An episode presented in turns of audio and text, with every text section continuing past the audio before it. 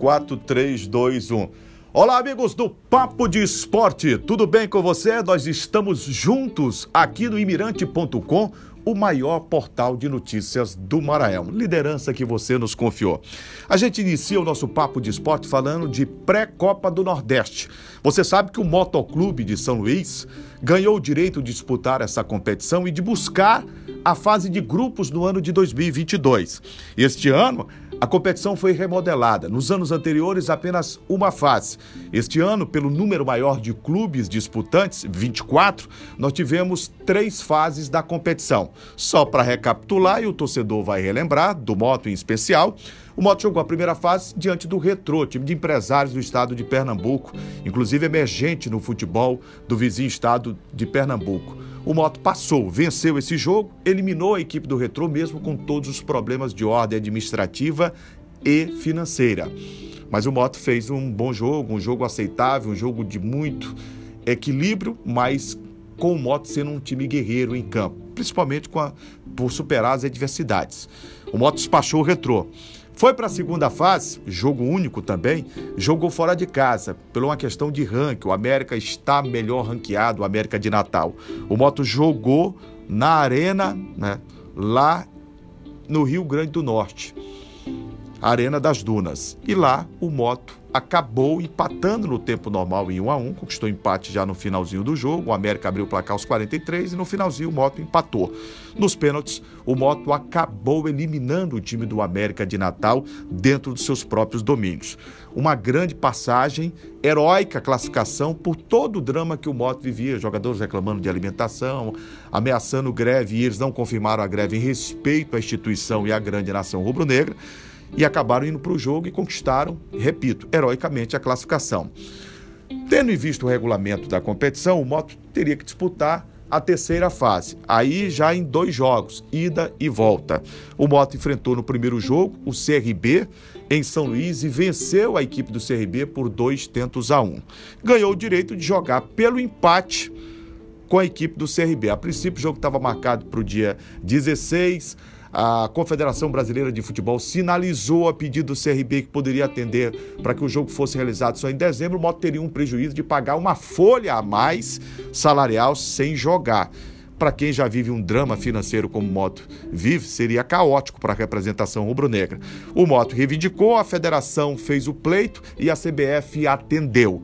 O jogo foi realizado realmente neste dia 18 de novembro de 2021. Mas o resultado não foi aquilo que o Moto queria. O Moto acabou perdendo para o Clube de Regatas Brasil, jogando no estádio Repelé em Maceió, pelo placar de dois tentos a zero. Os gols foram marcados num passo do Romão, lateral esquerdo. Jean Patrick entrou como Elemento surpresa fazendo 1 a 0 aos 32 minutos do primeiro tempo, foi o placar da primeira etapa. E no segundo tempo, a equipe do CRB chegou aos 31 minutos ao segundo gol, no passe do Celcinho.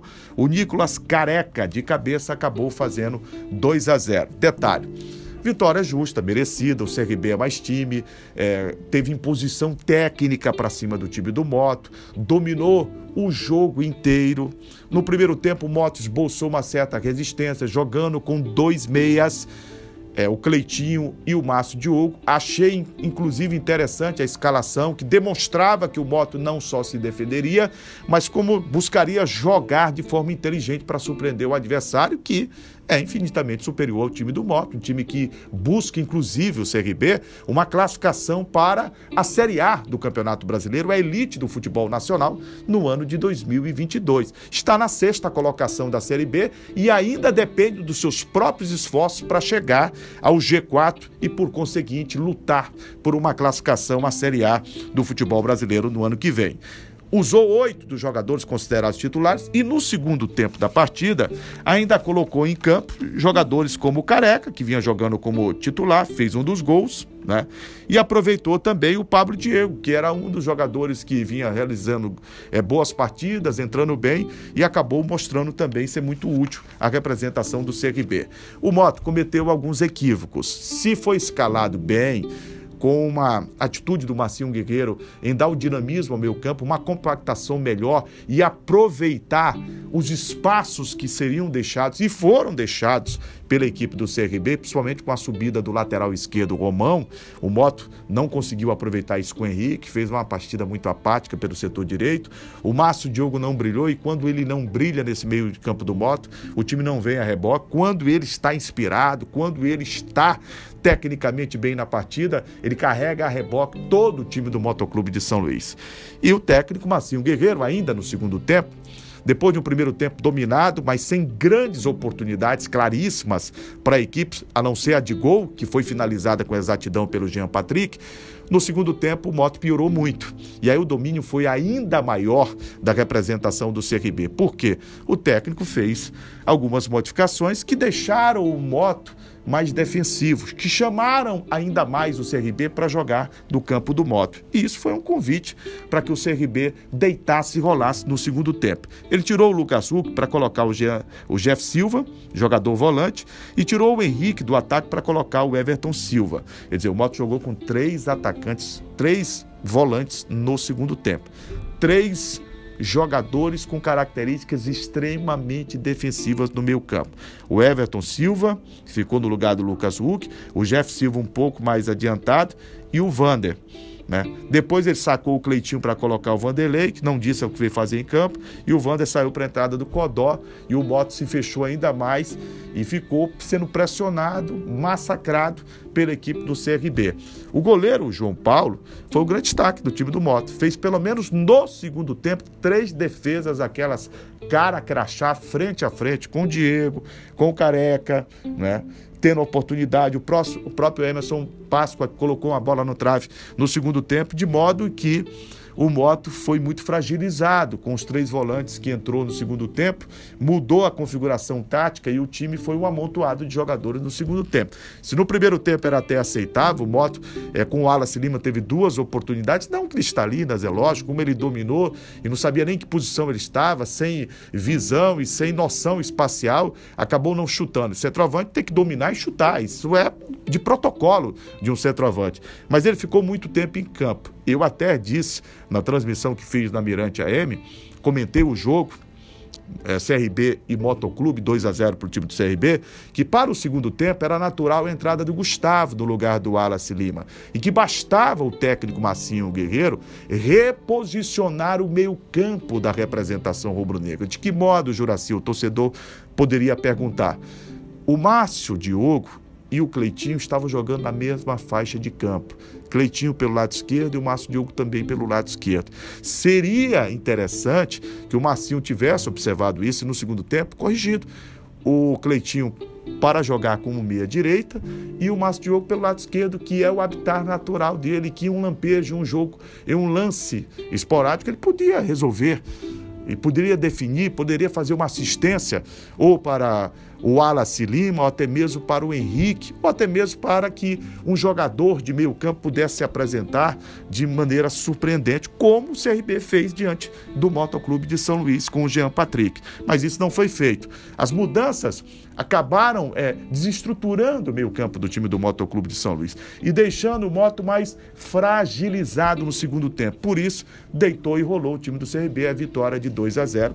Vitória cristalina, vitória insofismável, vitória natural de uma equipe que é, tem qualidade melhor técnica, tem uma estrutura maior que o time do Moto, tem jogadores de características técnicas mais aguçadas e fez a diferença com imposição técnica. Lamento ter que dizer isso diante do Motoclube de São Luís. Os dois, em termos de tradição, de grandeza, são iguais, mas tecnicamente em campo a superioridade foi notável da representação do CRB. O que resta ao Moto agora?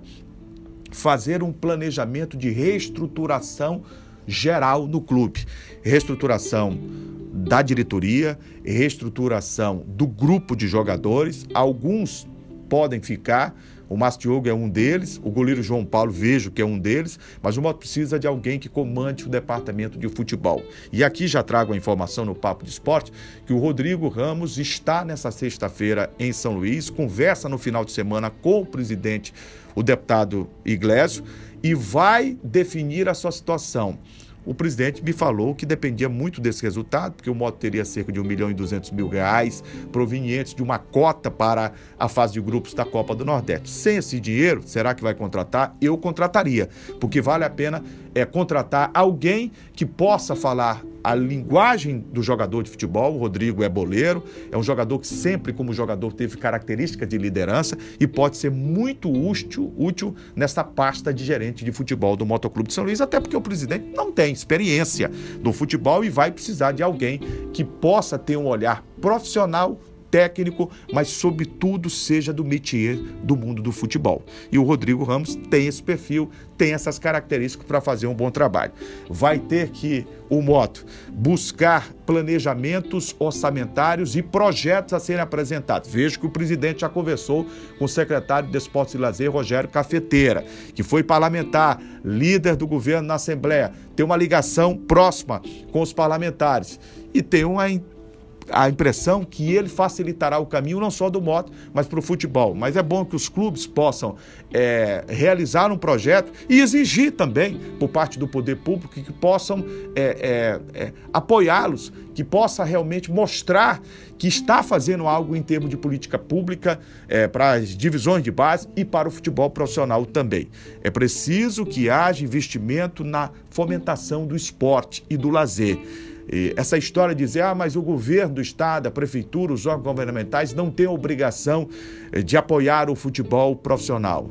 Não tem vírgula. Porque quando se trata de esportes e lazer, são direitos constitucionais. E o Estado, é lógico, precisa apoiar e fomentar a prática do esporte. O caminho é este.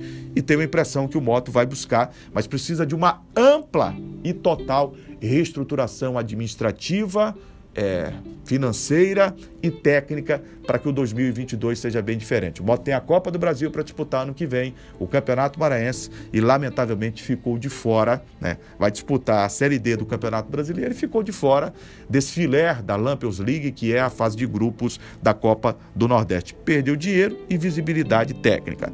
Na Série B do Campeonato Brasileiro, o Sampaio realizou a penúltima partida na competição.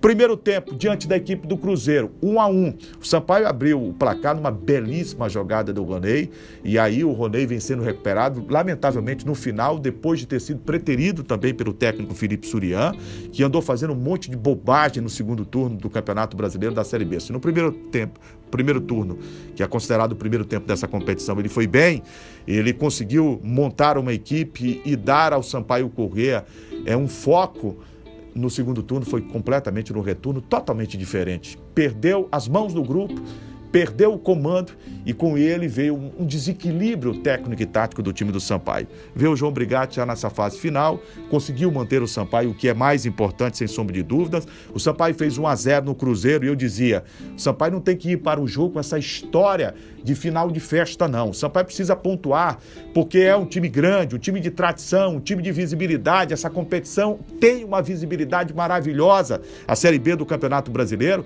e o Sampaio é, alcançando posições melhores é bom para o time junto a investidores, já que o Sampaio está buscando investimento lá fora, é bom em termos de patrocinadores locais, valoriza a marca de quem já está apoiando e pode o Sampaio pleitear mais um reajuste em relação aos seus patrocinadores.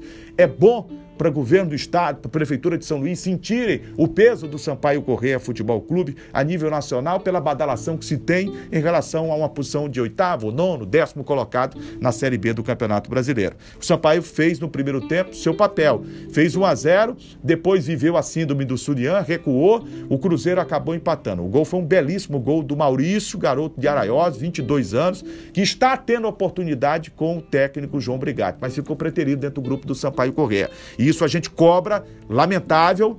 É, é, absurdo você ter um jogador é, que pode ser multiuso, pode ser é, utilizado como volante e como lateral, eu já não pensaria duas vezes. Efetiva na lateral direita, que ele está bem, é lépta, é inteligente, chega bem à linha de fundo, se apresenta e chuta bem com a perna direita, chuta muito bem com a perna esquerda. O gol dele marcado diante do Cruzeiro foi de perna esquerda.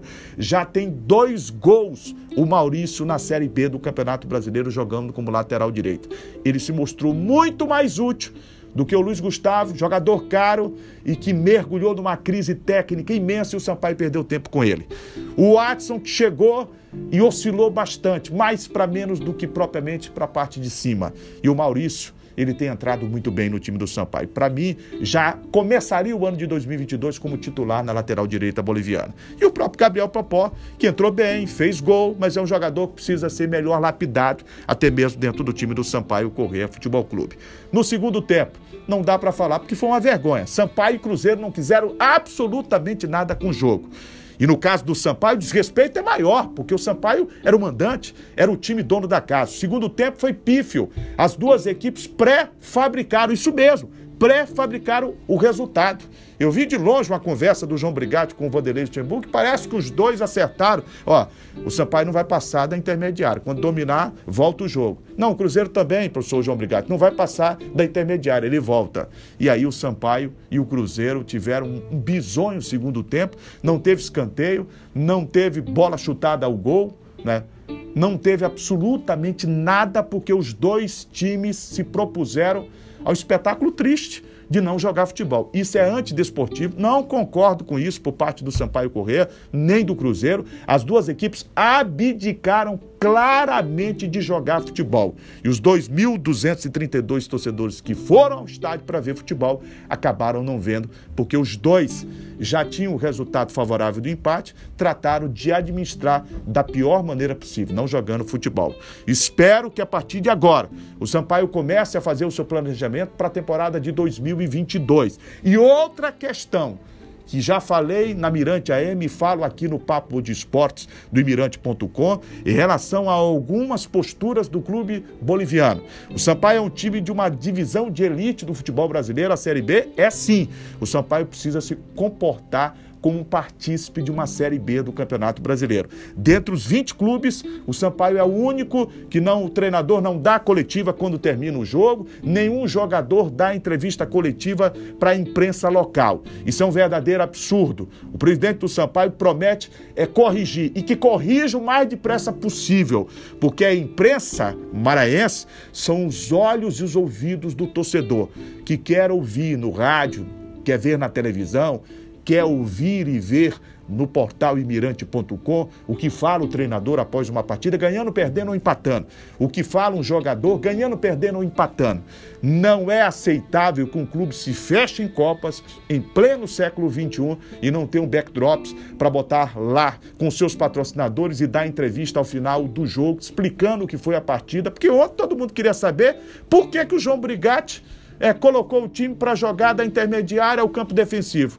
Por que, que Sampaio e Cruzeiro não quiseram nada com o jogo no segundo tempo? Quando a obrigação do Sampaio era vencer o jogo, era deixar uma ótima impressão na última partida do quadro boliviano na temporada de 2021, jogando no Estádio Castelão. Ficou devendo Sampaio, devendo o Cruzeiro, porque os dois abdicaram do compromisso de jogar futebol. E o torcedor, que é um consumidor, foi lesado, porque não viu o futebol no segundo tempo da partida entre Sampaio Correia e Cruzeiro. Lamentável e triste, volto a dizer aqui no Papo de Esporte do Imirante.com, porque o nosso compromisso é com você que nos empresta o carinho da honrosa e dispensável audiência. Mais um episódio para você do Papo de Esporte do Imirante.com. É bom acessar, curtir e compartilhar à vontade. Até a próxima, gente!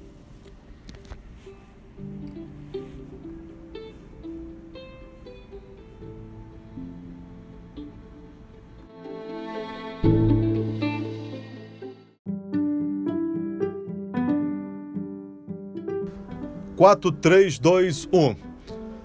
Olá, amigos do Papo de Esportes do Imirante.com, o maior portal de notícias do Maranhão. Estamos todos juntos aqui para falarmos de esporte. Eu começo falando do Sampaio Corrêa, que encerrou a sua participação no Campeonato Brasileiro da Série B de 2021. O bom de tudo foi a permanência do Sampaio na segunda divisão do futebol brasileiro. Esta vaga na segunda divisão é o que diferencia o futebol maranhense do futebol piauiense, do futebol amazonense, do futebol do Rio Grande do Norte, que já teve América e ABC, inclusive na primeira divisão do futebol brasileiro. E hoje vai nos diferenciar também do futebol paraense. Por que, Juraci? Porque o Clube do Remo acaba de ser rebaixado para a Série C no Campeonato Brasileiro no ano que vem. O Paysandu já está na Série C. O Remo não ganhou o jogo na última rodada da Série B do Campeonato Brasileiro e bastava apenas vencer o jogo que estaria na Série B para mais um ano. De formas que a campanha foi drástica, foi terrível do Clube do Remo, que caiu também. Imagina a força que tem o futebol paraense e hoje está abaixo, um patamar abaixo, né? Está no degrau de baixo o time do Remo e do Paysandu é, ambos grandes forças do futebol paraense que já estiveram, inclusive, na Série A diversas vezes do Campeonato Brasileiro e na Copa Libertadores da América. Você se lembra que o Paysandu enfrentou o Boca Juniors na Argentina e lá Bomboneira com gol do Yarley venceu numa grande vitória fantástica, histórica da representação do Paysandu, disputou Supercopa dos Campeões, enfim, teve uma participação memorável a nível internacional também o Paysandu. Hoje eles estão numa draga. Então estar numa Série B do Campeonato Brasileiro é estar na vitrine do futebol nacional. E o Sampaio consegue. Agora, deveria hoje estar numa situação melhor. O Sampaio termina na 15ª colocação com 47 pontos. A exceção do jogo contra o Havaí, onde arrumaram, programaram o resultado de derrota do Sampaio e, consequentemente, vitória do Havaí, que acendeu o time havaiano à primeira divisão, o retorno à primeira divisão do futebol brasileiro, quando deram um pênalti e que absolutamente houve. Eu jamais marcaria um pênalti desse, circunstância nenhuma você deveria marcar uma penalidade que não aconteceu, mas no frigir dos ovos, o Sampaio poderia ter conquistado algo de melhor na Série B do Campeonato Brasileiro. O Sampaio fez um primeiro turno muito bom de G4, de time que se propunha a subir para a Série A do Campeonato Brasileiro. 30 pontos, foi a grande surpresa, diria, entre os 20 clubes nesse primeiro turno do campeonato. Mas no segundo turno, com a mesma comissão técnica, com o mesmo grupo de jogadores, o Sampaio não conseguiu fazer uma boa campanha. Passou sete, oito jogos sem vencer absolutamente ninguém, perdeu jogos incríveis para o Confiança, por exemplo. É, o Sampaio deixou de ganhar um Brusque vencendo 2 a 0 no primeiro tempo, tomou um empate no segundo tempo. Foram alguns dos jogos que o Sampaio não deveria de maneira nenhuma ter perdido ponto, ponto, principalmente em São Luís. E isso acabou fazendo falta. Outro aspecto, o Sampaio ficou muito tempo com o técnico Felipe Surian. Creio que pelo fato de ele ter feito um acordo com a diretoria e no primeiro momento, quando ele estava é, em ascensão na carreira, com uma campanha muito boa de visibilidade pelo Sampaio Corrêa nos 30 pontos conquistados no turno do campeonato, veio a proposta de 90 mil reais do CCA. O Sampaio fez uma proposta para dobrar o salário dele, mas muito inferior no aspecto financeiro. Ele acreditando no projeto do clube, e aí louve-se a dignidade, a correção do treinador Felipe Surian, ele acabou ficando na representação boliviana. Mas a partir daí os resultados, lamentavelmente, não foram bons do time do Sampaio. E muitas vezes o torcedor ligava para Mirante, participava do imirante.com, da TV Mirante, e sempre falando sobre, poxa, fez mal. A, a permanência do técnico Felipe Surian, tão comemorada pelo grande universo tricolor, por nós da imprensa, pela diretoria, né, por quem gosta do futebol maranhense e ele acabou não produzindo bons resultados no segundo turno. Mergulhou na intempestividade das suas modificações, é, não observou a meritocracia. Alguns jogadores que vinham jogando bem, ele tira do grupo, coloca outros que não vinham rendendo. Ele acabou fazendo uma grande salada mista e não observando a qualidade técnica e o momento que é de cada jogador e a fase dele. Não observando isso, ele perdeu as mãos do grupo, perdeu o vestiário do time do Sampaio Correr. E com isso, os resultados deixaram o Sampaio na bancarrota no segundo turno da competição, no retorno do Campeonato Brasileiro da Série B. Sampaio passou sete jogos sem vencer de ninguém. Sampaio se complicou dentro de casa. O Ciel, por exemplo, vinha de três meses sem fazer um gol. O Jacques, que foi vice-artilheiro do Sampaio na temporada de 2020 não conseguiu marcar gols, fez um gol, Michuruque mais nada, fez 10 gols no ano passado. E aí o Sampaio Corrêa acabou perdendo o caminho completamente no retorno do Campeonato Brasileiro, fez uma campanha de rebaixamento nessa fase volta do Campeonato Brasileiro. E aí, depois de flertar com a parte de baixo da tabela, o presidente Sérgio Frota resolveu modificar. Tirou o Felipe Surian e trouxe de volta o João Brigatti.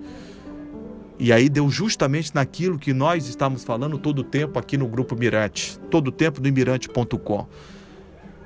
o Felipe Surian perdeu o comando total. E quando você perde o comando, o jogador já não te obedece, o jogador já não faz aquilo que você propõe para ele, técnica e taticamente, porque ele não tem segurança. Não é que ele não queira cumprir a hierarquia, é porque ele passa a não ter segurança mais no que o comandante fala.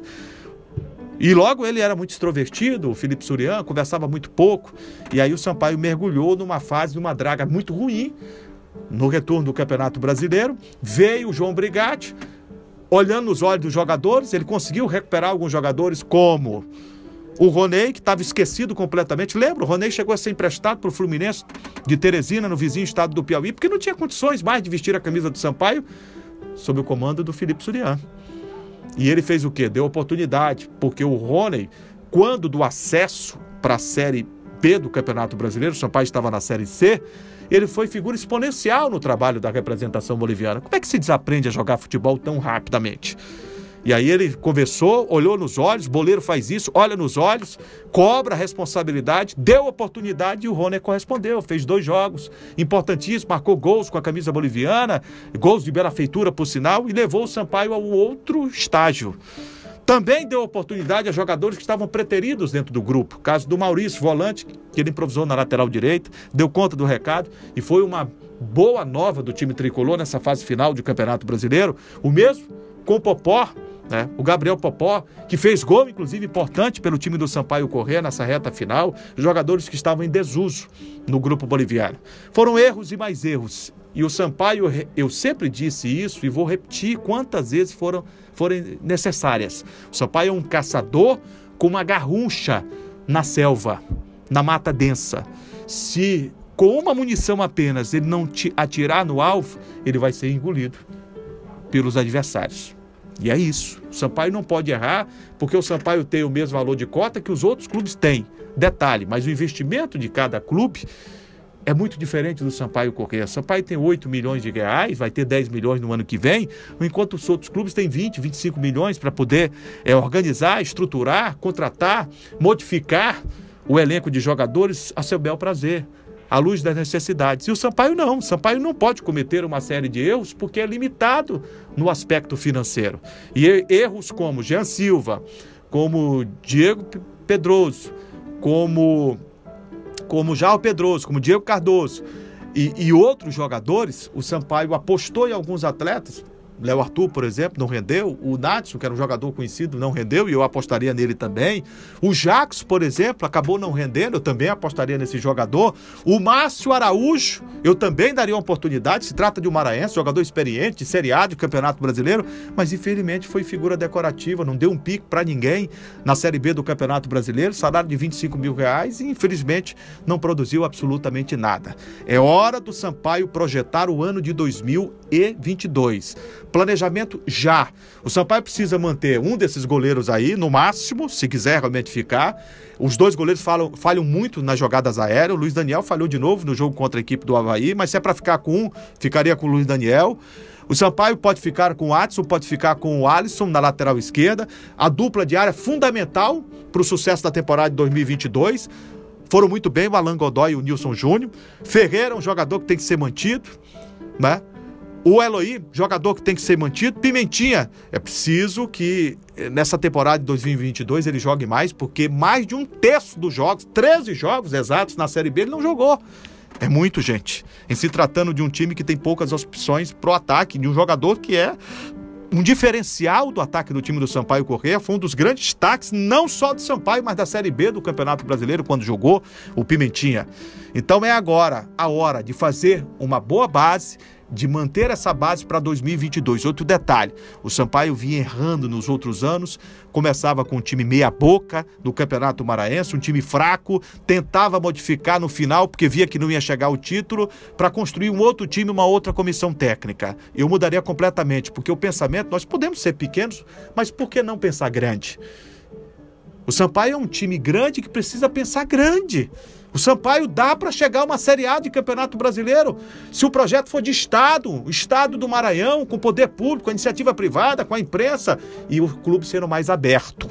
Aberto para o torcedor que precisa comprar o projeto do clube, que precisa estar atento a possibilidade e a oportunidade do Sampaio Corrêa de galgar espaço para estar numa Série A de Campeonato Brasileiro no ano de 2023. Só vai acontecer isto se o Sampaio não entender que apenas a cabeça do Sérgio Frota fazer tudo.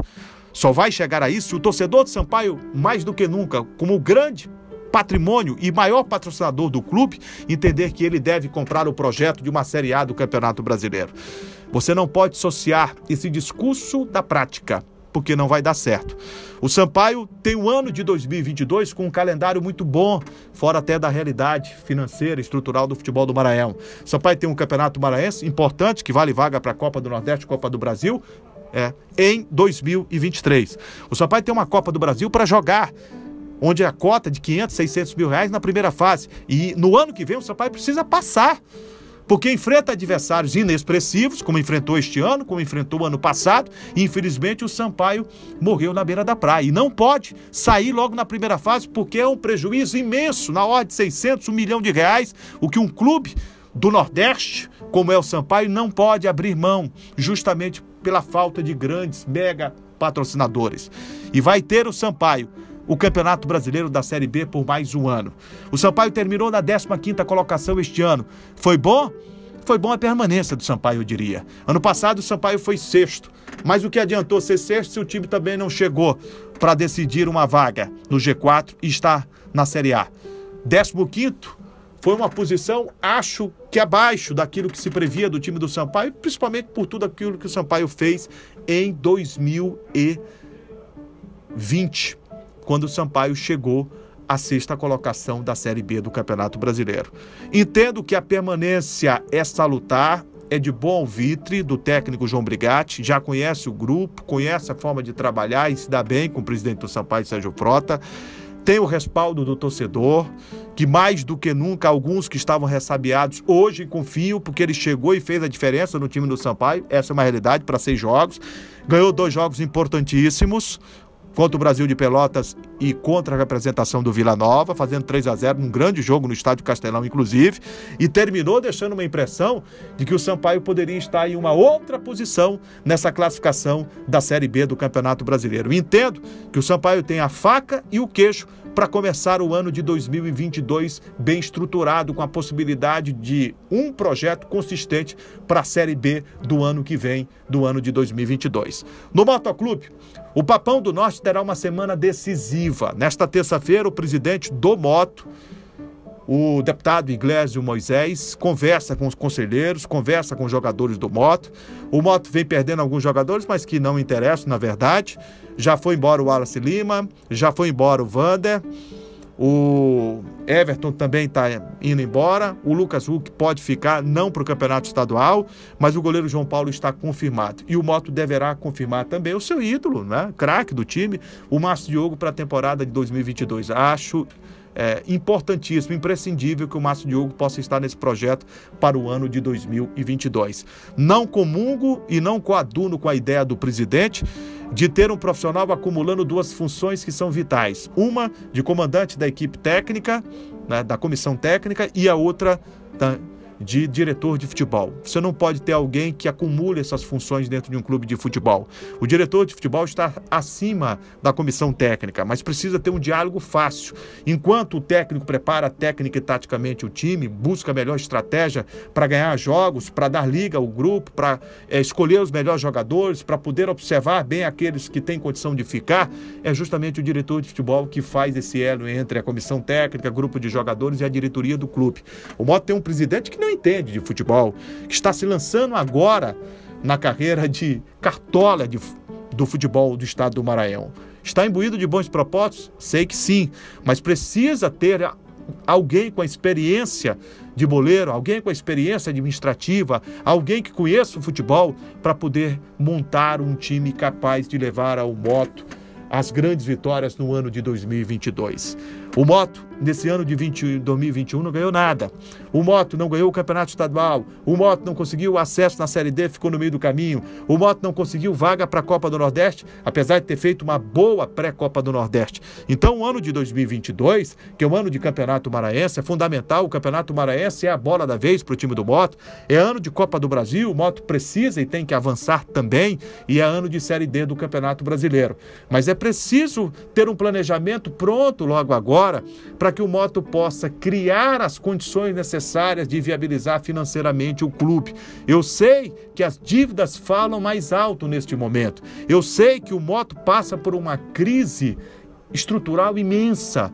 Eu sei que a situação não é fácil para você deglutir dentro do time do Moto, tantos débitos, o acaso e o acaso também permitem esse momento do Moto não ser um dos mais interessantes.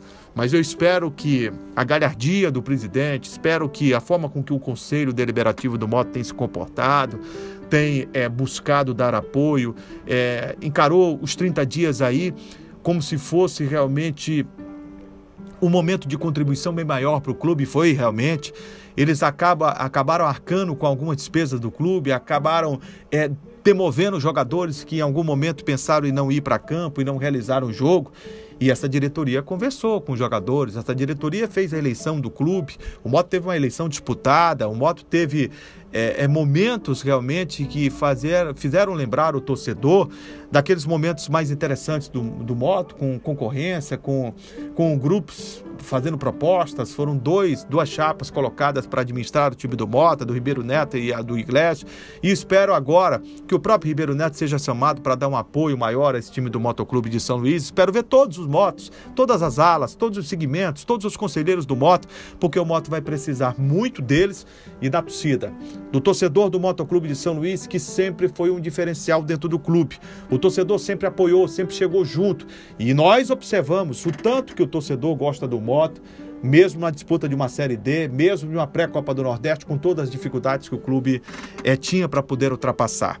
E desse grupo de jogadores, eu acho que além do Márcio Diogo, além do Lucas Huck, do João Paulo, tem outros nomes que merecem. O Henrique continuar por tudo aquilo que fez, é jogador da casa, jogador que tem um talento. Espero que o Moto busque a solução dentro de casa, sim, mas que busque melhores condições para esses jogadores. Ouço falar no nome do técnico Carlos Ferro. É um estudioso, começou no Motos sob muita pressão, muita dificuldade. É bem verdade que você não pode cobrar tanto em relação aos resultados, porque a situação do moto também era horripilante, situação complicada, faltava alimentação para jogadores, faltavam muitas coisas, e isso acaba atrapalhando o trabalho. Quem sabe agora, retornando para um novo momento, com mais condições, com uma qualidade né, de trabalho melhor, quem sabe ele não possa render. Vejo é, com bons olhos, porque a realidade do moto não permite grandes investimentos trazer outros profissionais fora do estado, não. O moto tem que equacionar os seus problemas e buscar a resolução dos seus problemas com gente dentro da própria instituição, dentro do próprio estado do Maranhão. Quando eu falo dentro da própria instituição, esses jogadores que aí estão. Tem jogador que tem condição de ficar, não é fazer uma limpa geral no grupo. E o presidente já sabe disso, já tem conversado com muita gente que entende de futebol, que tem experiência no futebol e que pode, nesse momento, dar uma contribuição dentro do próprio conselheiro, do, do Conselho do Moto. O Moto tem conselheiros capazes de mostrar a realidade do futebol e de dar um apoio também para que o Moto forme uma equipe forte. É preciso dar a largada com um bom time. Mesmo sendo do estado do Maranhão, nós temos alguns jogadores que precisam de oportunidade, que precisam de chance. Mesmo se formando uma comissão técnica do estado do Maranhão, as condições estruturais organizacionais são imprescindíveis para que o moto possa fazer um grande papel. Eu vou concluir o papo de esporte hoje falando de uma questão que me chama a atenção da Federação Maranhense de Futebol mas principalmente do Tribunal de Justiça Desportiva.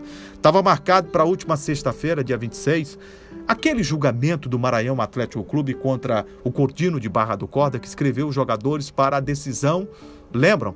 da Série B do Campeonato Maranhense. Não aconteceu. Parece houve problemas em relação a discussões com o presidente do Maranhão Atlético Clube. A gente tentou um contato, inclusive, hoje com a presidente do tribunal, Márcia Andrés, e ela falou sobre a questão do tumulto que aconteceu quando do julgamento e está marcado para o dia 10 de dezembro deste ano de 2021. A torcida do Maranhão ainda aguarda esse julgamento, mas eu digo a vocês que não adianta esperar tanto por um julgamento como esse, porque o tempo passou, o título já foi conquistado dentro de campo, mas que algo muito estranho aconteceu e que houve um benefício em virtude das inscrições terem sido postergadas pelo adiamento da rodada, que o Maranhão disse que não concordou, a federação afirma por mensagem do WhatsApp que o Maranhão concordou, ficou dito pelo não dito, e o certo é que a, a forma de disputar as semifinais e a final do campeonato com os jogadores é, que foram contratados pelo time do Cordino, pelo próprio time do Tutu, fizeram a diferença e desequilibraram tecnicamente a competição. É bom que os dirigentes que estão agora debruçados sobre o regulamento do campeonato que foi entregue e vai haver uma próxima reunião do Congresso Técnico da Federação Maranhense de Futebol sobre o Campeonato Maranhense de 2022, que possam ler o regulamento, que possam discutir sobre ele, que possam apresentar alternativas e não aceitar tudo aquilo que vem da federação, até porque democraticamente ela coloca em discussão, tá certo, para o torcedor, para a imprensa e para os clubes. É preciso que os dirigentes tenham o bom hábito da leitura para interpretar o regulamento, tirar as dúvidas e agora definir se aceita ou não, para não acontecer como na Série B e o que vem acontecendo em outros campeonatos estaduais, onde o regulamento é sempre discutido, até porque esse regulamento feito pela Federação Maranhense de Futebol, em alguns momentos ele tem interpretações variadas, em alguns momentos ele não é claro, não é tão transparente assim e isso acaba ocasionando uma série de problemas. A Série B é uma deles.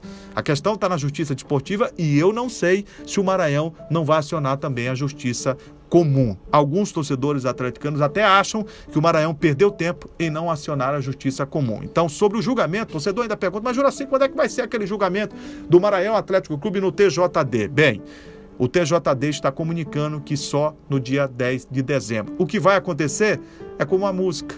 Pode acontecer tudo, inclusive nada. Eu aposto que não vai acontecer nada. Eram esses os nossos destaques no Papo de Esporte com você aqui no imirante.com, o maior portal de notícias do Maranhão. Até a próxima, gente. Um grande abraço.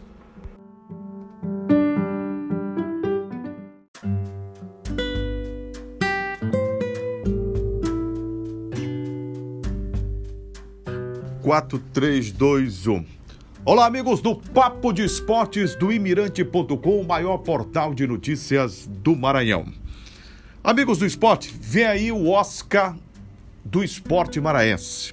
O troféu Mirante Esporte vai ser realizado em sua 17 edição.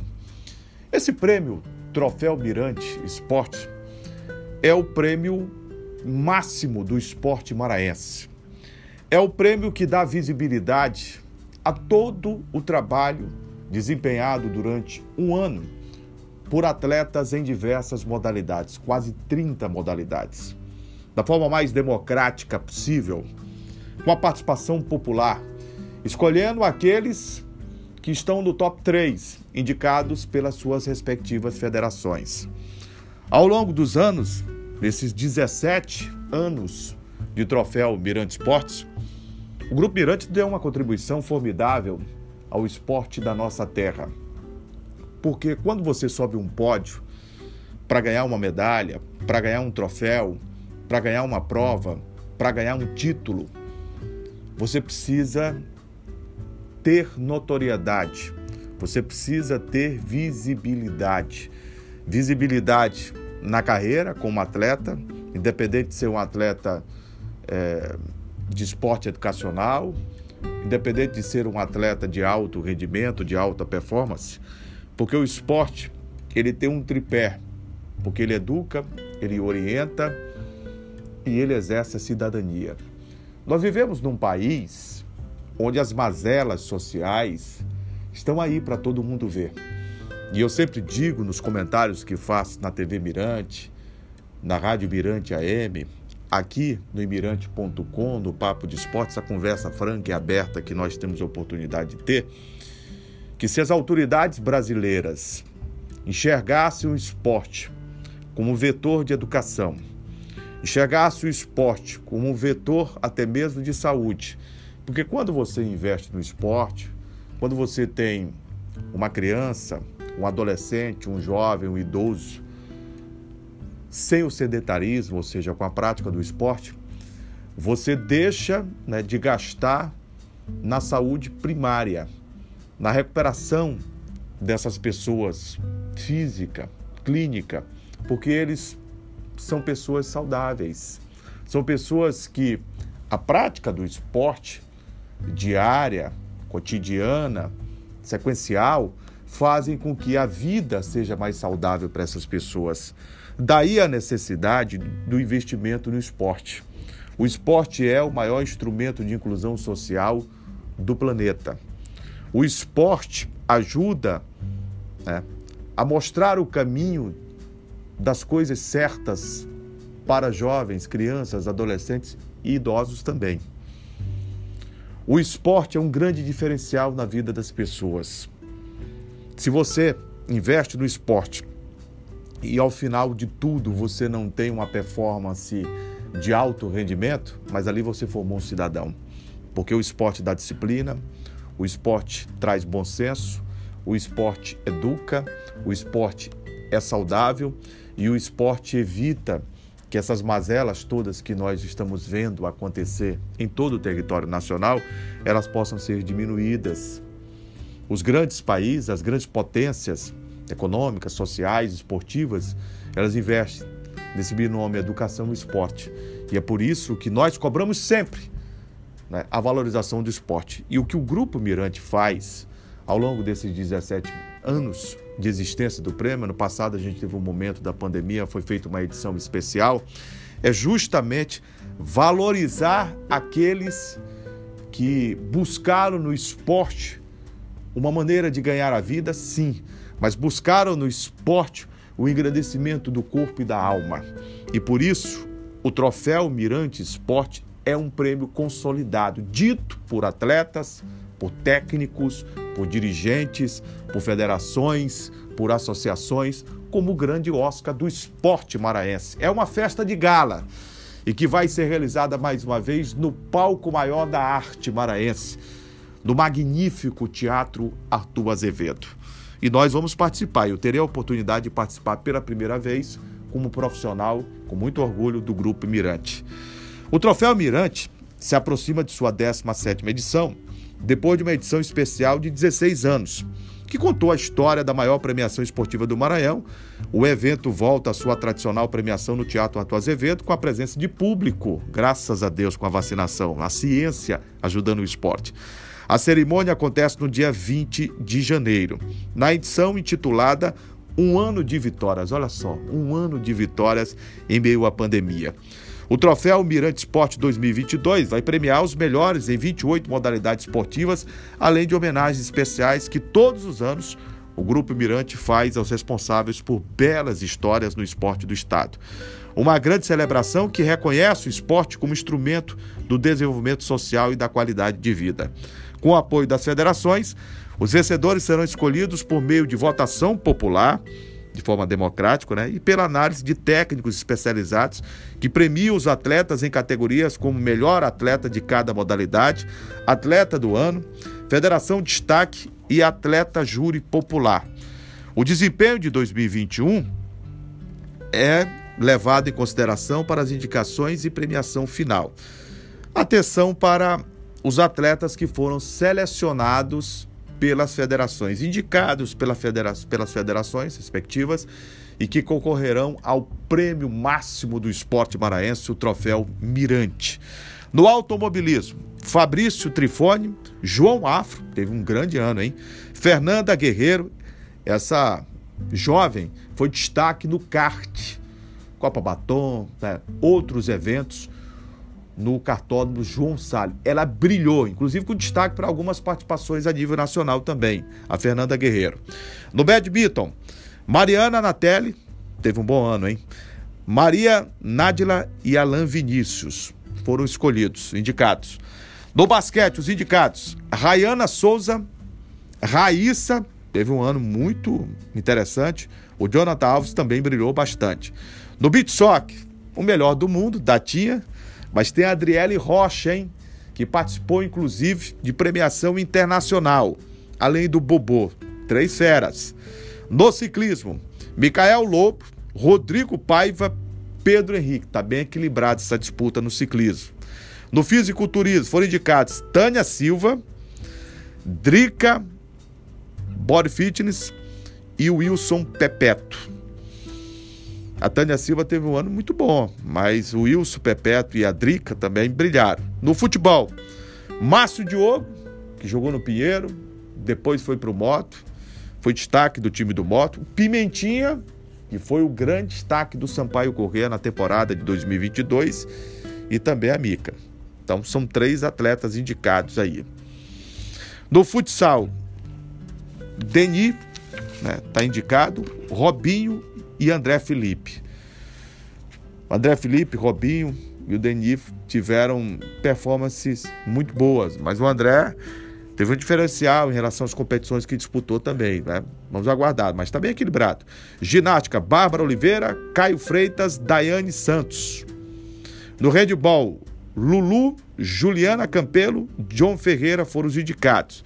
Jiu-Jitsu, Erinaldo Hanik, Fábio Prazeres, Robert Roosevelt são os indicados pela federação. No jogo de damas, Adailton Gomes, Fernando França, Ramon Cavalho foram os indicados ao Prêmio Mirante. No judô, Kailane, Marcelo Barbosa e Lucas Rios. Quem vai levar o troféu Mirante, hein? Quem vai levar? No karatê, Vitor Gabriel, Bruno Ascai, foram os indicados no kitesurf. Olha que disputa. Bruno Lobo, campeão pan-americano. Bruno Lima, destaque também do ano. E a Socorrinha, Socorro Reis, que brilhou em diversos campeonatos brasileiros de kitesurf. Que disputa boa, hein? No motociclismo, Márcio Souza, Alex Formiga e Evandro Ferreira. Na natação, Carol Bertel. Ela foi líder, inclusive, do ranking de maratonas aquáticas, brilhou recentemente também mais uma disputa nacional e internacional. Heitor Raiol teve um grande ano e o João Vitor dos Santos também foi muito bem. Na sinuca, os indicados ao prêmio Troféu Mirante, Jânio Gonçalves, Beto e Davi do Alibe. No surf, Cadu Paquinha, Amauri Oliveira e Rodolfo Leite. Eita, disputa boa, hein? Tênis de mesa, João Lucas, Alice Jacinto e Magno Rochas. Tênis de quadra, Elane né, Alves, Carlos Arthur Gadelha e Vitor Gustavo Silva. No tiro esportivo, Sérgio Guimarães, Juliane Ferreira e Marcelo Duarte. O Marcelo está sempre lá, não é? Está sempre participando. No triatlo, Rosana Mota, Rafael Vieira e Silvestre Nunes. A Rosana Mota teve um ano muito especial, o Rafael foi bem, o Silvestre apareceu em destaque em algumas competições. Muito legal. No vôlei, Railan Souza, Calil Boatem, Paulo Vinícius Lima foram os indicados ao prêmio Troféu Mirante pela Federação de Voleibol do Maranhão. No xadrez, Medrado, Henrique Ayashi, Valério Gonçalves. Tá equilibrado essa disputa, hein? No Paralímpico, Davi Hermes, grande nome na natação. Isabela Lisboa foi bem. O Jardiel Vieira, rapaz, campeão paralímpico na última Olimpíada. O Wendel Lima e Raquel Santos. Boa disputa, são esses os indicados. Vote no troféu Mirante de 2021, a premiação máxima do esporte. É, maranhense acontece no próximo dia 20 de janeiro de 2022. É o Oscar do esporte maranhense e você pode e deve participar dessa festa, votando né, para você quem foi o melhor em cada modalidade. São 28 modalidades esportivas. Esse prêmio tem a cara do Maranhão, esse prêmio dá notabilidade aos atletas. É, quando você é premiado no esporte, quem é atleta, quem é dirigente, quem é professor em diversas modalidades, sabe o quanto é importante. É importante é, para a associação, para a federação, para o colégio ao qual pertence o atleta, porque dá visibilidade. O investimento por parte do esporte ele é muito salutar. Tem gente que entende, é, alguns desavisados, míopes do esporte, que você quando gasta no esporte, é, você está é, tendo uma despesa. Não, é um investimento que você faz no esporte, na vida do atleta. Quando você associa a sua marca, a marca da empresa, a um atleta, a uma modalidade, você está dando uma visibilidade, inclusive midiática, à sua empresa. Por isso, o, o troféu Mirante Esporte ele surgiu para dar visibilidade maior ao esporte, para mostrar ao Maranhão o que os nossos atletas têm, para mostrar ao Nordeste brasileiro o quanto o Maranhão é um celeiro de craques em todas as modalidades. Observe que eu falei aqui de três atletas, e às vezes quatro, cinco, dependendo de cada modalidade, indicados aos, aos prêmios, indicado ao troféu Mirante Esportes. O Maranhão é pródigo na arte de fazer brotar grandes talentos do esporte maranhense. Então, o troféu Mirante é o grande momento, é o ápice do esporte. Só em já estar participando de uma lista tríplice, de uma lista montada, indicada pelas federações com a votação popular, já é um grande prêmio para qualquer atleta, para qualquer federação, associação. O esporte maranhense vai ser contemplado mais um ano numa festa que virou é, calendário e este calendário é oficial do esporte maranhense. A gente vê relatos e mais relatos de atletas, a satisfação em comemorar um prêmio do Troféu Mirante. Quando sai essa lista aqui que nós estamos divulgando, a gente percebe nas famílias, nos atletas, nas entidades, nas federações, o quanto eles valorizam esse prêmio do Troféu Mirante. Então, parabéns mais do que nunca a todos os indicados. Parabéns às federações que fizeram um trabalho em meio à pandemia. A gente sabe o quanto foi difícil trabalhar 2020, 2021 no esporte maranhense, que ainda precisa de mais apoio por parte da iniciativa privada, do poder público. E eu falo do poder público nas várias esferas, União, né, estadual, municipal, para que possam realmente contribuir mais enquanto política pública, porque nós temos um celeiro de grandes talentos, de grandes craques. E à medida que você investe nesse talento, o resultado vem. O resultado vem em forma de cidadania, o resultado vem em forma de alta performance. Esses atletas aqui são atletas de alta performance, mas que tiveram no esporte educacional, disputando um GEMS, disputando um campeonato estadual, disputando é, as modalidades no estado do Maranhão, que serviram como sustentáculo para a sua vida, seja ela profissional, seja uma vida de cidadã. O esporte forma além de grandes talentos, de grandes profissionais, o esporte forma também grandes cidadãos. E o esporte, aqui no Grupo Mirante, ele dá essa visibilidade em todas as plataformas. Na TV, no rádio, no mirante.com, a gente tem a oportunidade de ter essa visibilidade por parte de todos os atletas. Então, se você ainda não fez a sua votação, participe, porque dia 20 nós vamos viver, de 20 de janeiro, esse ponto máximo do esporte maranhense no Troféu Mirante, na temporada de 2021, que será comemorado sempre no mês de janeiro, né? No janeiro do próximo ano, nós vamos ter essa grande celebração do esporte maranhense com o troféu Mirante. E uma nova versão, em um novo ano, mas sempre premiando os grandes destaques do esporte maranhense do ano anterior. Eram esses os destaques que a gente tinha para o Papo de Esporte de hoje. Muito obrigado pelo carinho da audiência e lembre-se, a gente sempre se encontra pelos caminhos do esporte. Um grande abraço e até a próxima.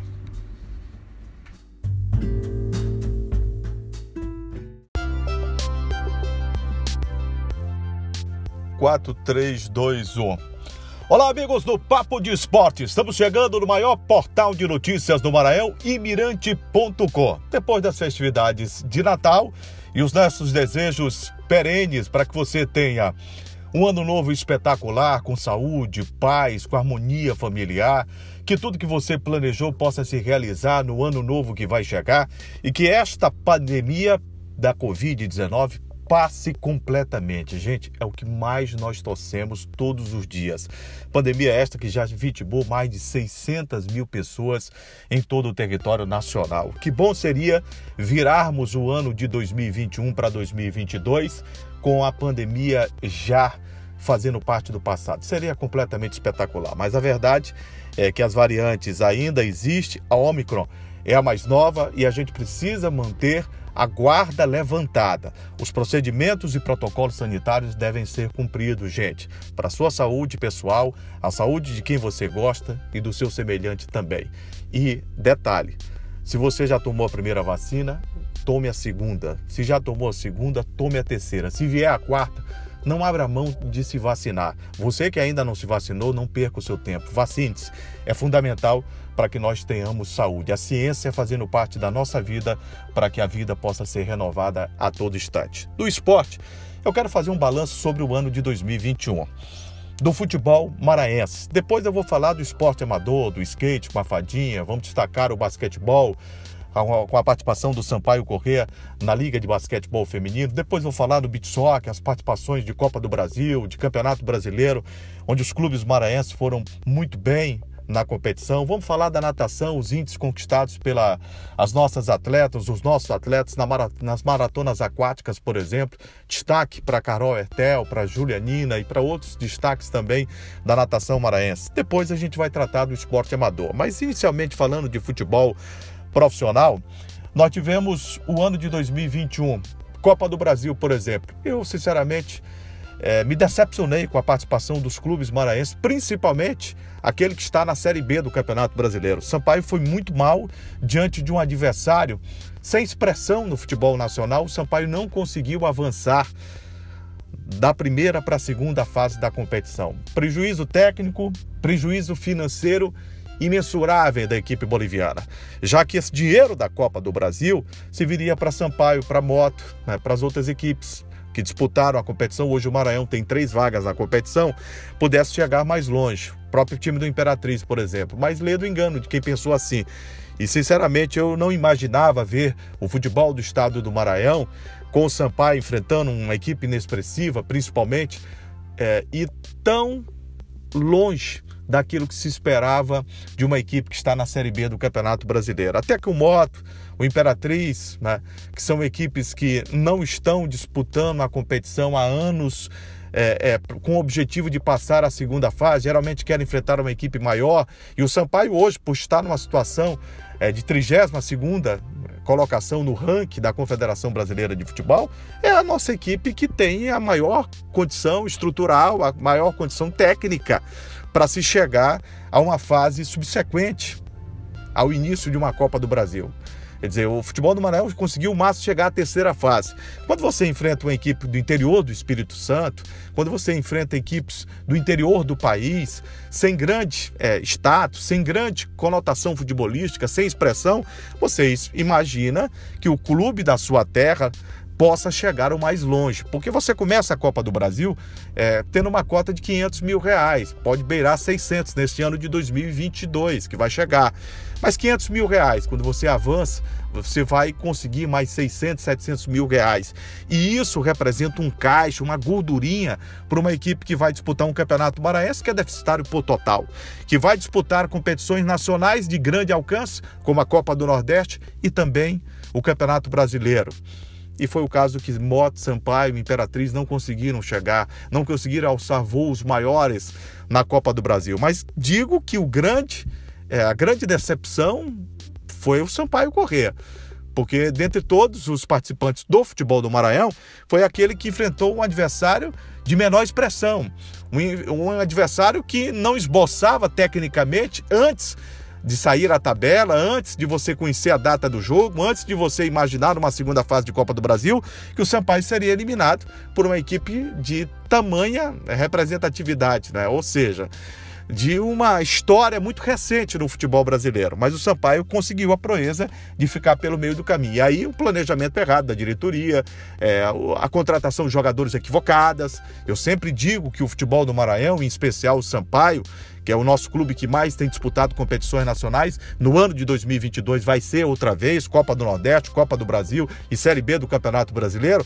Mesmo com as cotas que recebe, ah, mas o Sampaio é o time que recebe 6, 7 milhões de reais numa Série B. Mas se você levar em consideração que os outros 19 começam o ano com um, um capital financeiro quatro, cinco vezes maior, isso é ínfimo. Mas para a realidade do nosso futebol, o Sampaio está muito acima. Mas para a realidade do futebol brasileiro, nós estamos muito abaixo. Isso é verdade. E aí o Sampaio é como um caçador em uma selva. Tá com uma garruncha, quer dizer, não tem nenhuma arma de grosso calibre, uma garruncha com uma bala na agulha. Se você erra o tiro, você vai ser engolido pelos outros animais.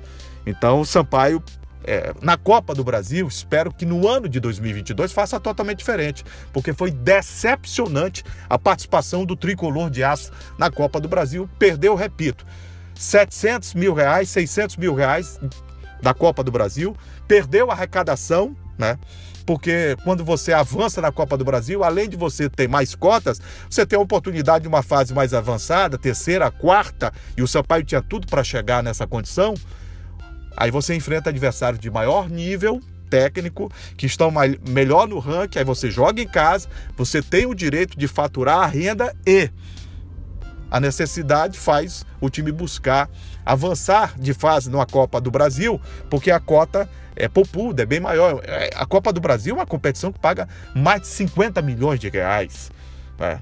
Então, é claro que uma competição milionária como esta, para o futebol do estado do Maranhão, não estou falando em chegar à decisão que seria extraordinário, né?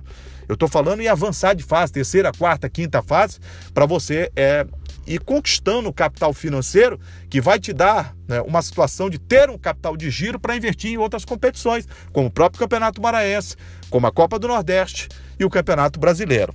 Então, Sampaio Moto e o nosso outro representante, Imperatriz, é, não conseguiram avançar na competição, lamentavelmente. Foi uma, uma participação é, muito pífia do futebol do estado do Maranhão na mais democrática competição do futebol brasileiro, que é a Copa do Brasil.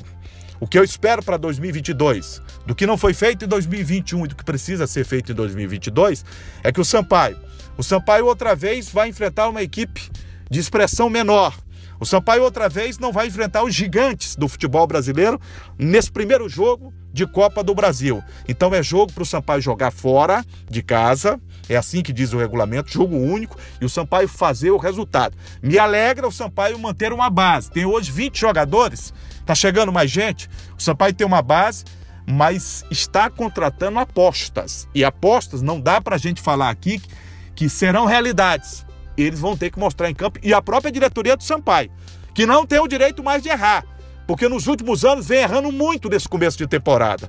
Vejo com bons olhos, repito, o fato do Sampaio começar um ano com uma base que disputou uma Série B de Campeonato Brasileiro. Mantém o sistema defensivo miolo de zaga, mantém o goleiro, o Sampaio mantém boa parte dos jogadores de meio campo do aspecto defensivo, mas é preciso ter um lateral direito de confiança, não sei se esse que veio do Vitória vai ser, o Sampaio não resolveu ainda a situação do Alisson, acho muito difícil, porque ele tem um salário alto no Ceará e foi emprestado à equipe do Sampaio correr. O Ceará tinha que concordar em pagar boa parte desse salário, mas seria interessante você começar com um lateral esquerdo desse nível, né? No ataque, o Sampaio está anunciando aí um monte de jogadores que vão chegar. Confesso para mim que são é, novidades e apostas. Eu quero ver jogando para que em dois, três jogos a gente possa chegar aqui no Papo de Esporte do Imirante.com e dizer: olha, esse vai servir, esse é bom jogador, a característica desse é esta, é aquela. Mas não vejo até aqui uma situação para a gente dizer: olha, conheço, vi jogar e tem tudo para arrebentar. Não, eu sei que o Pimentinha, se jogar mais do que jogou no ano de 2021, e eu não falo tecnicamente, eu falo jogar e estar presente em campo, porque mais de um terço da Série B não jogou. E o São Paulo precisa acabar com isso. O Pimentinha precisa acabar com isso porque ele é um jogador muito útil. Então, essas peças que o Sampaio conseguiu manter de 2021 para 2022 me fazem acreditar que o Sampaio tem condições de passar sim na primeira fase da Copa do Brasil. Agora quero ver jogar essas peças que chegaram agora. Juraci, e aí, dá para apostar? Não, eu não faço aposta, eu vou para a realidade, eu quero ver o jogador atuando, até porque não tenho boas referências ou referências que me possam é, fazer de mim pensar e dizer aqui ao, ao torcedor através do Imirante.com, com a responsabilidade que a gente tem, que são atletas que já mostraram grande futebol por outros clubes e por isso poderão mostrar com a camisa do Sampaio. Não. A história que conheço desses atletas aí é uma história é, muito pequena em relação ao futebol. Prefiro dizer que ainda são grandes apostas para a temporada de 2022. Para não cometer injustiça, quero ver treinar e jogar com a camisa do tricolor. Então, Copa do Brasil, nós tivemos uma grande decepção. É, vamos ter Sampaio, Moto e o Tuntum, que é uma novidade. É um time que pode ser sazonal? Pode. Eu não gosto desse, dessa história no futebol do Maranhão de times sazonais. Espero que o apoio que o time está tendo, quando mudar de prefeito, possa ter também outra vez. Porque aqui no Maranhão é assim. Quando o prefeito que gosta de futebol está no poder, o time da cidade joga. Quando o prefeito sai do poder e entra outro que sabe que esse time era ligado ao ex-prefeito, ele acaba nem deixando o time jogar, o que é um grande absurdo, porque o prefeito não é dono da cidade. Ele é um administrador público, pago com dinheiro do público, dinheiro de impostos, inclusive. Então, não dá para dizer o que vai ser o Tuntum daqui para frente. Eu quero ver o Tuntum jogar e quero que ele continue com o apoio que está tendo. Quer dizer, não vamos ter eleição para a prefeitura no ano que vem. Então, dá para você apostar em um investimento por parte do prefeito lá, Fernando Pessoa. Eu conheço como deputado e como prefeito da cidade de Tuntum. Espero que ele possa realmente dar todo o apoio. Então, vamos ter Sampaio, Moto e Tuntum. Pela característica da competição, pelos potes que estão aí, a CBF vai divulgar a tabela completa da competição nas próximas horas. O Sampaio, pelos adversários que tem, são equipes de expressão menor que a equipe do Sampaio Correia. Então o Sampaio tem a obrigação de buscar passar de fase para ter um dinheiro em caixa, começar a fazer o caixa para a Copa do Nordeste e também para a Série B do Campeonato Brasileiro e o Campeonato Maranhense que vem aí, o Sampaio luta pelo tricampeonato estadual. Então Copa do Brasil, o Sampaio vai pegar uma equipe que não tem a sua expressão e que tem a obrigação de passar. O Moto já vai pegar um, um adversário difícil, melhor qualificado no aspecto de ranking da Confederação Brasileira de Futebol. O time que o Moto está montando agora é um time que não dá para falar absolutamente nada. O Moto está anunciando aí a permanência de alguns jogadores que eu não fazia permanecer para o ano de 2022 o Moto precisava de algo a mais. O Moto é um time grande, o Moto é um time de massa. O Moto é um time que precisa voltar a ganhar título estadual. O Moto precisa voltar a conquistar o Campeonato Maranhense para ter o direito de jogar uma Copa do Nordeste. Bateu na trave, fez até uma boa campanha na pré-Copa do Nordeste no final deste ano de 2021 mas o time não vai disputar a competição e tem um prejuízo técnico e financeiro, porque a Copa do Nordeste é uma competição de uma visibilidade muito boa e é rentável, sim, no aspecto financeiro. Moto vai pegar um adversário complicado. Esse time que está montando ainda é discreto, que começa a trabalhar, inclusive, na apresentação, já foi feita, né? inclusive nessa segunda-feira. É uma incógnita o Motoclube de São Luís. Essa é, é uma realidade. E que o presidente do Moto, ele tem que buscar os caminhos e atalhar para chegar no lugar mais rápido possível, em pouco tempo, embora ele não conheça futebol. Mas ele, ele fez tudo ao contrário. Ao invés de começar com o diretor de futebol para montagem do time, ele buscou um manager, né? vamos dizer assim, um técnico que tenha conhecimento também de montagem de grupo. O Carlos Ferro, vejo que é um técnico ainda emergente, precisando aprender, inclusive a conduta com a imprensa, com o torcedor. Ele é muito irritado, mas vai hoje ter uma dupla função dentro do Moto. Ah, mas o Moto não tem dinheiro. Aí atrapalha muito né, essa situação toda do time do Motoclube de São Luís. Então vamos ter Sampaio, Moto e o Tuntum. O Tuntum vai pegar um adversário também complicado. E aí, esse time que disputou é, Campeonato Maranhense da Série B, com todos os respeitos aos adversários, ao, aos participantes, o time que disputou recentemente a Copa FMF, esquece isso. Copa do Brasil é uma outra história, é uma competição rápida, né? Para quem não tem time. Para quem quer chegar mais longe, ela é uma competição hoje que tem um maior tempo de duração, é uma competição boa de ser disputada, porque é no mata-mata, e o Tuntum né, vai ser, espero que, uma surpresa na competição. Já é a sua participação inédita, e eu espero que seja surpreendente também do ponto de vista técnico.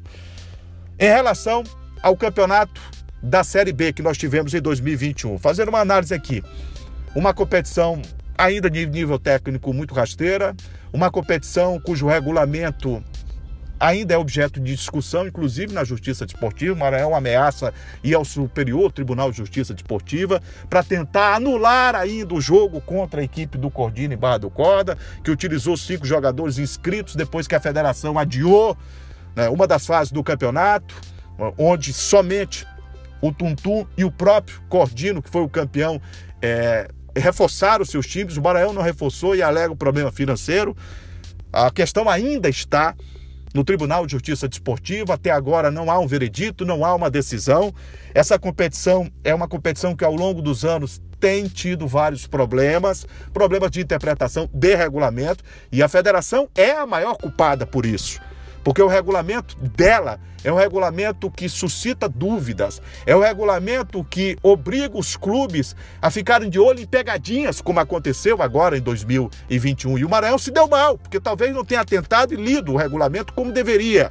E a federação, na hora de tirar a dúvida, ela colocou, foi mais dúvida, porque acabou ampliando a data, adiou a data de realização de uma das fases da competição e aí as equipes com maior poderio econômico, financeiro, no caso o Tuntum, bancado pela prefeitura de lá, o Cordiro, bancado pela prefeitura de Barra do Corda, reforçaram as suas equipes e acabaram chegando os dois que fizeram o investimento. Né. Eu não sou contra o patrocínio de uma prefeitura, porque o futebol é esporte, é lazer, é cultura, é entretenimento também. O que eu sou contra é você mudar os passos de uma competição com ela em andamento, você trocar o pneu do carro com ele é, em funcionamento e andamento. O que fizeram com o Maranhão Atlético Clube é, foi uma coisa que houve erro por parte do Maranhão que não atentou e por parte da federação que deixou acontecer as coisas, tá? A gente sabe como acontece aqui no futebol do Maranhão. O certo é que o Maranhão está fora da Série A de 2022, perde o Campeonato Maranhense, perde o futebol do nosso estado. Nós vamos ter o ano de 2022, gente, sem o Campeonato Maranhense ter três campeões estaduais e três multicampeões. Imperatriz, várias vezes campeão, o Bacabal, primeiro clube do interior a conquistar o título, e o Maranhão, com quase 15 títulos conquistados estaduais com a representatividade que tem. Então, tecnicamente, o campeonato já perde. Quem é que o campeonato tem de destaque, de nome? Moto Sampaio, Sampaio e Moto. Que a propósito, nesse ano de 2021, em relação ao campeonato estadual, salvaram a competição. Porque o campeonato maranhense da primeira divisão não é um campeonato é, bem projetado pela Federação Maranhense de Futebol. A federação não consegue sequer fazer um lançamento para a imprensa, para a iniciativa privada, para os órgãos, o governo do estado, poder público, empresas, é, prefeituras. Não consegue a federação fazer isso. Você vê recentemente no campeonato do Pará de 2022 houve um lançamento com pompas, com presença de autoridades do governo, da prefeitura, né? com autoridades a nível nacional que participaram também de CBF e aqui no Maranhão.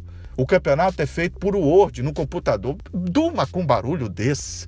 É muita incompetência no aspecto também de marketing. A federação não tem ninguém para trabalhar o marketing do Campeonato Maranhense de Futebol, para trabalhar o seu principal produto, que é o Campeonato Maranhense de Futebol. Eu venho dizendo aqui na Mirante AM, na TV Mirante, digo sempre nessa conversa que nós temos aqui no podcast do Imirante.com, no Papo de Esporte, que o nosso futebol precisa ser tratado pela federação, que é a entidade que deveria ser e exercer a função de promotora, organizadora né, de disseminadora do futebol na nossa terra, ela precisa colocar esse futebol como um produto, em um display de uma prateleira iluminada, fácil, acessível do público, que é, sem sombra de dúvidas, o grande consumidor do futebol. Quem é o grande consumidor do futebol maranhense? O torcedor. Mas esse torcedor não é levado em consideração por clubes e pela própria Federação Maranhense de Futebol. Se fosse assim, nós teríamos tido uma apresentação de um produto que é viável. O Campeonato Maranhense de Futebol é valoroso. Você tem um campeonato que é, coloca os clubes em um outro patamar. Ganhando o campeonato, você vai para a Copa do Nordeste. Ficando na vice, você vai para a Copa do Brasil, disputa uma pré-Copa do Nordeste com a possibilidade de chegar à fase de grupos de uma Copa do Nordeste. Você disputa uma Série D do Campeonato Brasileiro. Então, são competições importantíssimas. E você só tem como chegar de que maneira? Pelo Campeonato Maranhense de Futebol. E a federação não trata o futebol como business, como negócio, porque não tem ninguém especializado, não contrata, não quer pagar. A federação arrecada milhões. Nos últimos anos, de 2016 para cá, eu já falei isso da Mirante M, foram 3 milhões de reais arrecadados pela Federação Maranhense de Futebol junto à Liga do Nordeste. Para onde foi esse dinheiro? De que maneira a federação gastou? Né? Agora o presidente, depois que a gente anunciou, o presidente da federação está anunciando um carro. Esse carro é a CBF que está dando. Eu tenho informações sobre isso. Né? E a federação vai pagar 250 mil reais de cotas é, em relação à arbitragem, de logística para os clubes, mas deveria fazer muito mais, porque dinheiro ela tem para poder dar um aporte financeiro, inclusive pagar uma premiação aos clubes e pagar uma premiação para o torcedor que precisa ser resgatado, precisa ser colocado no jogo de novo. O nosso Campeonato Maranhense de 2022, vejo que o formato melhorou em relação aos dois últimos anos. campeonato rapidíssimo, um campeonato que não era equânime, vai continuar com problemas né, de isonomia no ano de 2022, porque você realiza três rodadas no primeiro turno, no segundo turno um pouco mais, tem time jogando mais em casa do que fora, mas pelo menos você estabelecer um primeiro e um segundo turno com semifinais e finais, você coloca o campeonato mais palatável do ponto de vista do torcedor, de ir aos jogos, de acompanhar, de fazer a sua tabela, a imprensa de divulgar, os clubes para poder disputar as competições, tanto regionais quanto nacionais também. Isso é importante. A mudança foi interessante. Agora, é bom que lembremos que no ano de 2021, esse no ano que está se findando, o Campeonato Maranhense foi pífio no aspecto técnico. O campeonato teve um decréscimo de público assustador. Eu entendo em relação à Covid-19, sim, mas isso vem caindo até mesmo antes da Covid-19, vamos falar a verdade.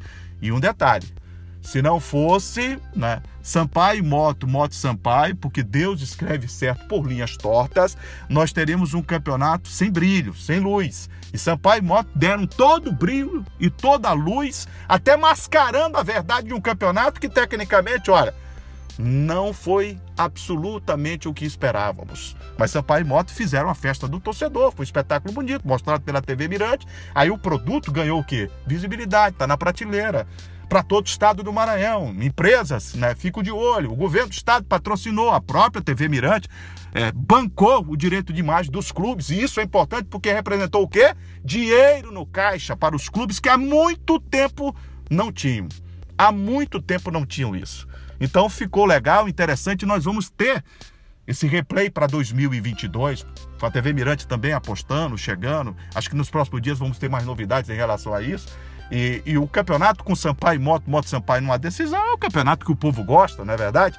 Então tivemos dois bons jogos, houve uma supremacia por parte do Sampaio Corrêa, imposição técnica, porque tem um time de Série B, estrutura maior, e o Moto, mesmo tendo a camisa, a força, um time de tradição que se supera, não conseguiu bater o seu maior adversário aqui no futebol do estado do Maranhão. Eu quero ver o Campeonato Maranhense de 2022, que começa no dia 22 de janeiro, um campeonato pujante, um campeonato de melhor condição técnica. Espero que Cordino e Tundum, que estão chegando agora, o Cordino voltando e o Tundum pela primeira vez, que as prefeituras que apoiaram para eles chegarem até aqui, que invistam nas suas equipes para fazer bonito, para chegar o mais longe possível, como Santa Quitéria já chegou, como Imperatriz já chegou, ganhou, como o Bacabal já ganhou, como Viana, o Leão da Baixada já fez grandes campanhas, o próprio time do São Bento e outros, o Pinheiro, o Atlético Clube.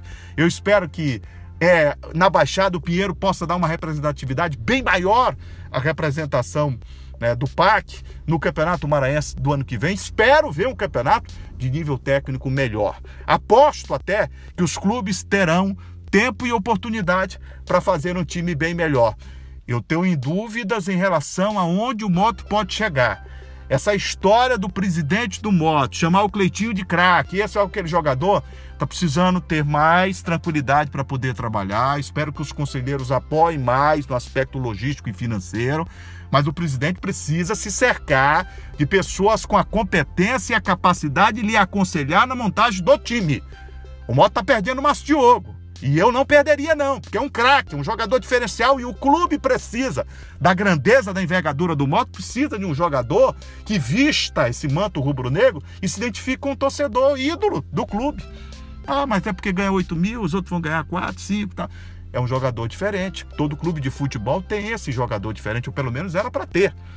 E eu esperava que isso pudesse acontecer com o time do Motoclube de São Luís. Mas infelizmente até aqui eu vejo a montagem do time muito discreta muito discreta para a temporada de 2022. Sobre Copa do Nordeste, o Sampaio é o nosso único representante. O Sampaio não pode dar mole. O Sampaio precisa chegar chegando na Copa do Nordeste, até porque tem título inédito dentro dessa competição, o título que foi conquistado diante do Bahia. O Sampaio enfrenta o Bahia na primeira rodada. Né? É uma coincidência, mas é preciso mostrar força. O Sampaio precisa mostrar determinação, tem que entrar ligado na competição. Espero que o Sampaio tenha tempo. Eu, sinceramente, começaria uma pré-temporada ainda neste mês de dezembro. Não esperaria janeiro chegar, dia 3, dia 4 de janeiro, não. Começaria antes com a apresentação, para que os jogadores pudessem conhecer né, um pouco mais do trabalho do João Brigatti com mais tempo. Ele chegou já no final da temporada, a conversa mais próxima. Ele é um boleiro, é um cara que conhece do métier, sabe da necessidade do Sampaio, sabe das condições que vai ter para a temporada de 2022. Começava agora, eu começaria. Né? Agora, né? já no projeto 2022 do time de Sampaio. Mas a diretoria, o presidente sabe o que faz, Sérgio Frota está dizendo que a partir de janeiro, janeiro já está bem aí, eu anteciparia um pouco mais para dar uma consistência maior ao trabalho e tempo maior para você fazer bateria de exames, fazer todo o trabalho é, de, de, avaliação por parte da comissão técnica, do, da área de saúde do clube, fisiologia, fisioterapia, é, exames laboratoriais, para que você pudesse identificar as necessidades maiores do clube com vistas à temporada de 2022. Acho que o ano de 2022 nos reserva fortes emoções. Espero que tecnicamente o futebol do Maranhão evolua. Eu não sou daqueles, o ouvinte me conhece, quem está aqui no imirante.com nos acompanhando no Papo do Esporte sabe a visão que tenho do futebol, a maneira que gosto de falar.